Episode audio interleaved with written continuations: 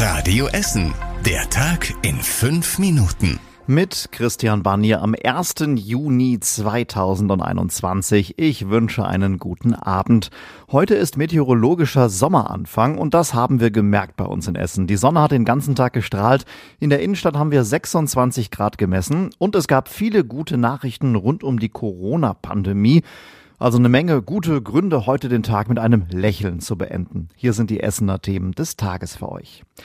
Morgen, da darf vieles wieder öffnen in unserer Stadt. Das Seaside Beach zum Beispiel macht wieder auf. Die Liegestühle am Baldeneysee, die werden dann wieder freigegeben. Und auch die Fitnessstudios stehen vor dem Neustart. Five Star Fitness in Krai ist morgen zum Start direkt deutlich länger auf als sonst. Bei Punch Fitness im Nordviertel geht es erst Montag wieder los. Viele wollen endlich wieder trainieren, sagt die Chefin Rebecca Bisten von dort. Wir sind großer Hoffnung, dass natürlich die Leute da draußen wissen, sie müssen ihr Immunsystem stärken, sie müssen was für ihren Körper tun. Viele haben natürlich auch so ein paar Corona-Funde drauf und möchten auch wieder Gas geben. Also von daher, wir sind da ganz positiv. In den Fitnessstudios stehen die Geräte jetzt weiter auseinander. Teilweise gibt's neue Luftfilter. Da wurden also eine ganze Menge Vorbereitungen getroffen. Und ins Fitnessstudio darf ab morgen auch nur, wer getestet, geimpft oder genesen ist. Auch bei den Essener Restaurants laufen die Vorbereitungen. Sie dürfen ab morgen auch drinnen wieder Gäste bewirten, suchen zum Teil aber noch Personal dafür. Die Turnhallen der Stadt Essen stehen den Vereinen wieder zur Verfügung und das Grugerbad und das Freibad Kettwig, die geben ab morgen ihre Liegewiesen frei. Seit heute steht außerdem auch fest, wie es mit zwei geplanten Großveranstaltungen bei uns in Essen weitergehen soll. Die Gastromeile Rügenus Pur, die wird dieses Jahr im Sommer nicht stattfinden. Weil Großveranstaltungen frühestens ab September erlaubt sind, hätte die Gastromeile unter zu vielen Auflagen stattfinden müssen. Das Rü-Oktoberfest auf dem Gelände des Flughafens Essen-Mülheim soll dagegen unter den entsprechenden Regeln, die dann im September gelten werden, stattfinden. An insgesamt neun Tagen sollen vielleicht sogar jeweils 3500 Menschen in Biergarten und Festzelt zusammen feiern können. Ja, das kann man sich heute wirklich noch kaum vorstellen. Nach Betrugsvorwürfen müssen fünf Corona-Testzentren hier bei uns in Essen schließen. Die Baumarktkette Hellwig hat den Betreiber Medijan aufgefordert, seine Zelte abzubauen. Sie stehen auf den Parkplätzen der Baumärkte in Altenessen, Borbeck, Frillendorf, Kettwig und Rellinghausen.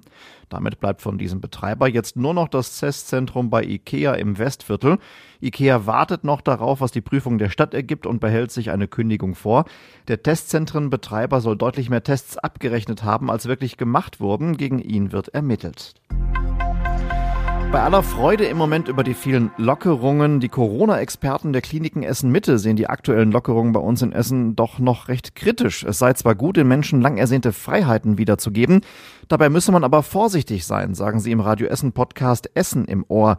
In der aktuellen Folge hat der Intensivmediziner der Kliniken in Werben, Huttrop und Stede, Dr. Andreas Grundmeier, auch über die möglichen Corona-Impfungen bei Kindern gesprochen. Man muss ein bisschen auch vielleicht nochmal die Kirche im Dorf lassen. Also ich habe ja selber Kinder und man würde sich für die eigenen Kinder Kinder immer den bestmöglichen Schutz. Aber impfe ich jetzt sozusagen eine vulnerable Gruppe, wie wir das in der Medizin, also eine verletzliche, eine angreifbare Gruppe, oder habe ich da nicht vielleicht noch eine ganze Kohorte von 80-Jährigen vergessen, die eben nicht auf eigenen Füßen in ein Impfzentrum kommen, die aber auch nicht im Altenheim wohnen, die nicht auf sich aufmerksam machen können oder nicht in dieser Form auf sich aufmerksam machen können. Kinder hätten im Gegensatz zu Älteren meist einen sehr milden Verlauf bei Corona-Infektionen, sagen die Experten.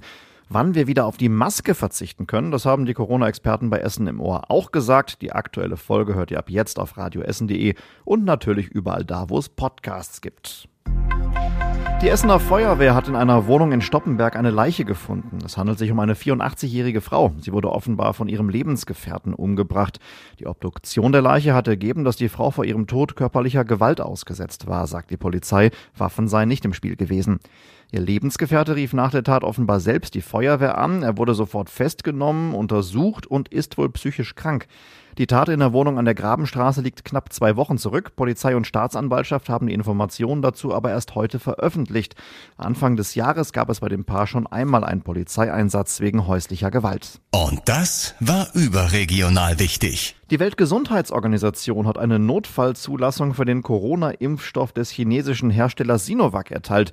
Der Impfstoff entspreche in seiner Wirksamkeit, Sicherheit und Herstellung internationalen Standards. Und zum Schluss der Blick aufs Wetter. Der Abend bleibt sonnig und warm. Nachts können wir bei Tiefstwerten um 9 Grad die Sterne sehen. Morgen scheint die Sonne den ganzen Tag und der Himmel ist blau.